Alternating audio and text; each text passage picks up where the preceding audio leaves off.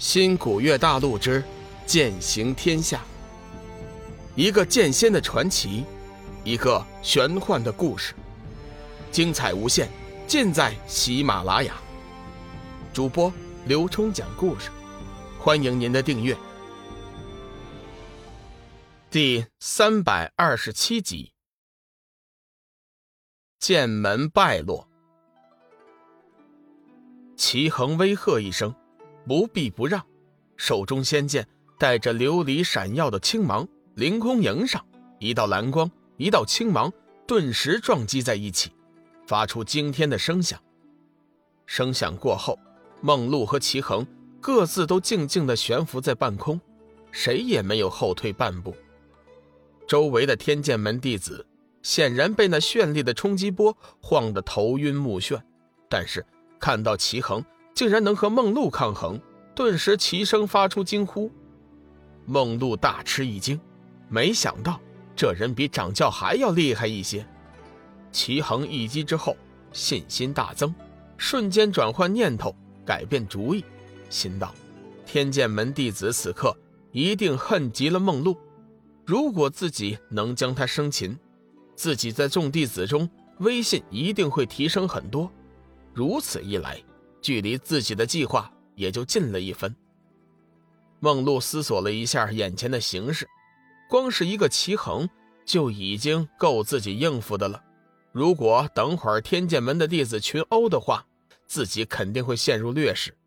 犹豫了一下，梦露淡淡的说：“你们想以多欺少，我不陪你们玩了，再见。”说着，便化作一道蓝光冲天而起，瞬间消失不见。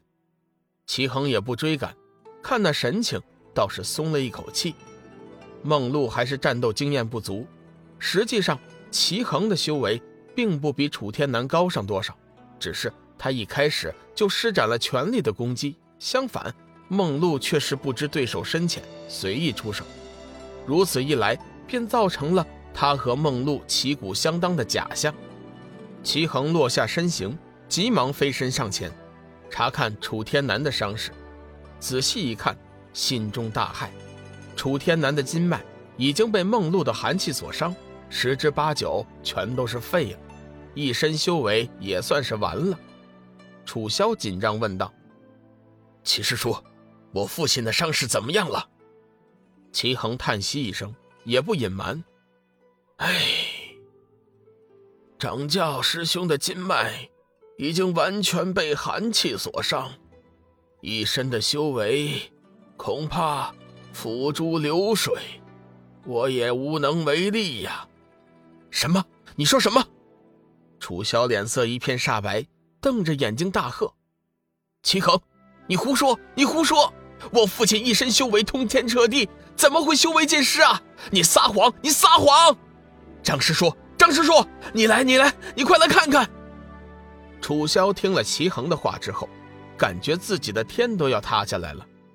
被叫做张师叔的男子走了过来，仔细查看一番，随后下了和齐衡同样的结论：楚天南确实已经没救了，即使是勉强能活下来，今后也就成了一个废人。至少天剑门的弟子还没有能力驱除他体内的寒毒。你们骗我！你们都骗我！楚萧似乎有点疯癫了，我要去找师祖，我要去找师祖，师祖一定会有办法的。楚萧突然想起在后山闭关的师祖，心中顿时又来了希望。齐衡冷喝一声，将楚萧拦住：“站住，不要胡闹！师祖闭关前吩咐了，谁也不能打扰，你不能去。”父亲身为掌教，如今掌教受伤了，我找师祖帮忙，这是天经地义的事情。你想阻拦？莫非你想取代父亲？混账东西，这话也是你能说得出口的吗？张师叔面色一寒，大声呵斥。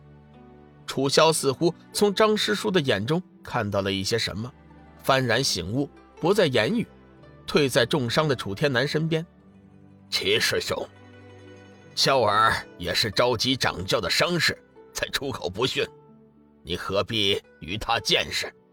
我们现在当务之急，应该是尽快找到医治掌教的办法，否则，我派一旦群龙无首，这刚刚积攒出来的声誉，可能就会受到损失啊！张师叔似乎也是话中有话，齐恒暗骂一声“老狐狸”，不过表面上却是不好流露出来，点了点头，中肯的说道：“嗯，要想出解救掌教师兄身上的寒毒，我想啊，只有一个办法了。嗯，那就是。”找到天一谷的传人，否则就算是祖师出关，那也无济于事啊。张师叔想了一下，叹息一声说：“哎，只能如此了。不过，这天一谷的人，自从上次在缥缈山出现后，直到现在再也没有出现过，实在是不好寻访啊。”楚萧走上前，正色说：“不管有多难，我也要找到天一谷的传人，为掌教医治。请两位师叔派人照顾好掌教，小侄现在就出发。”萧儿，你先别急呀，你一个人怎么能找到天一谷的传人呢？万一在路上又梦到那个梦露，那岂不是危险呐？楚萧挺了挺胸，正色说。不管前路有多么艰难，我都一定要出去寻访天一谷的传人。掌教身受重伤，身为他的儿子，身为天剑门的弟子，即便是搭上我这条性命，我也在所不惜。楚萧的一番话说的在情在理，感动了在场的众人。我们也去，我们也去。受到了他的真情感召，众弟子纷纷喊着要出去。齐恒心中大为气愤，没想到楚萧这个小子口才却是不错，比起老子来还要厉害一些。虽然他有点不太情愿让这么多弟子出发，但是此时也不好明着阻拦，只好是顺水推舟，大声说：“各位，掌教有难，我等身为门人弟子，应当尽全力维护。”在齐恒看来。楚天南根本就没几天活路了，自己只要再忍几天，只等他归西，随后的一切便自然而然的照着自己的计划走了。除了楚天南，天剑门只有他一个人适合担任掌教之职。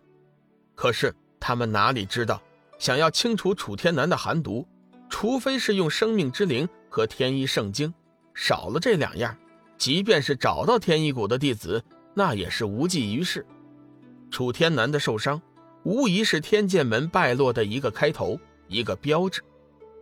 为了维护天剑门现有的威名，齐恒、张师叔一起商量了一下，决定暂时对外封锁这个消息。当然，这个世上原本就没有能守得住的秘密，也没有不透风的墙。本集已播讲完毕，感谢您的收听。